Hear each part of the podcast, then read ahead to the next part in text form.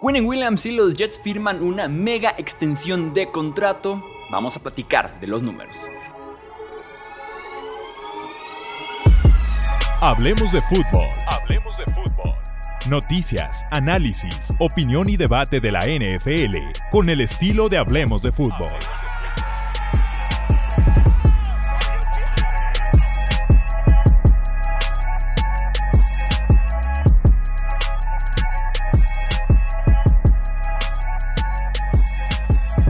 Tal amigos? ¿Cómo están? Bienvenidos a una edición más del podcast Hablemos de Fútbol. Yo soy Jesús Sánchez. Recuerda que si te encanta el contenido de NFL, aquí tenemos contenido toda la semana, así que no olvides suscribirte aquí al podcast de Hablemos de Fútbol para más análisis a lo largo de lo que resta de off-season y ya viene la temporada. Platiquemos del acuerdo entre Quinn Williams y los New York Jets.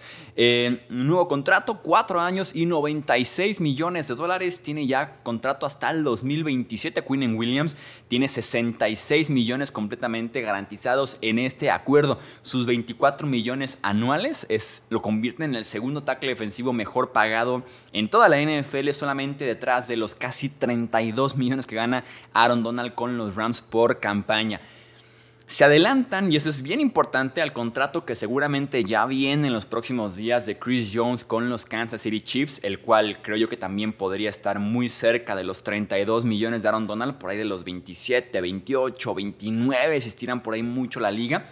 Y seguramente Quinn Williams hubiera exigido convertirse no en un tipo superior en contrato a Aaron Donald, pero sí ser constantemente el segundo mejor pagado. Así que es bueno que se adelanten al contrato de Chris Jones con los Kansas City Chiefs para que puedan justamente sacar el mejor precio posible y porque de todos modos firmar o no Chris Jones X contrato con los Chiefs, Quinn Williams sin duda alguna vale lo que sea que le hubieran pagado los New York Jets. Retienes al que es sin duda alguna el mejor jugador en todo tu roster sobre Sauce Garner, sobre Garrett Wilson y sobre Aaron Rodgers, Quinn Williams. ¿Por qué? Porque, bueno, Sauce Garner me la podría pensar, pero Quinn Williams fue All Pro la temporada pasada. Fue el mejor tackle defensivo la temporada anterior en toda la NFL, Quinn Williams.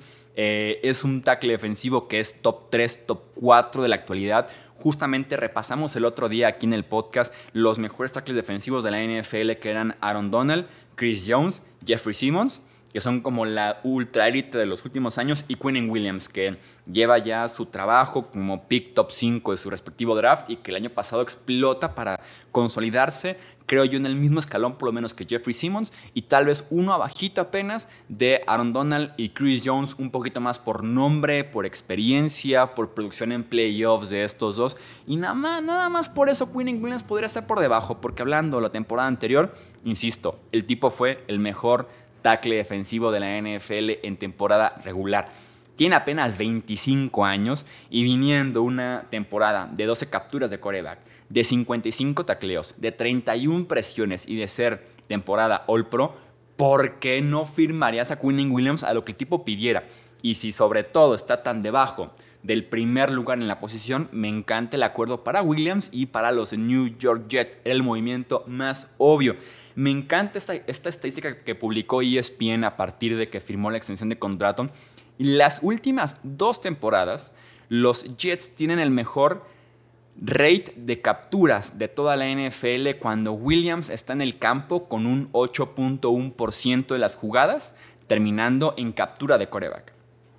Cuando, en esas mismas dos temporadas, cuando Quinn Williams no está en el campo, ese porcentaje baja al 3 0.4%, que es el segundo peor de la NFL. Básicamente la estadística nos dice, cuando Quinn Williams está en el campo con la defensiva de los Jets, la defensiva de los Jets es la mejor de la NFL, convirtiendo en capturas de coreback. Cuando Quinn Williams no está en el campo, básicamente es la segunda peor. O sea, muy sencilla la estadística, muy, por eso digo, muy obvio el tener que extender el acuerdo de Quinn Williams. Pass rusher interior, yo lo considero posición y necesidad premium en la NFL de hoy, que la base es llegar al coreback, ya sea por fuera o por dentro. Por dentro es ligeramente más valioso porque es el tipo de presión más difícil, más molesto para un coreback y porque e, es el que más rápido llega.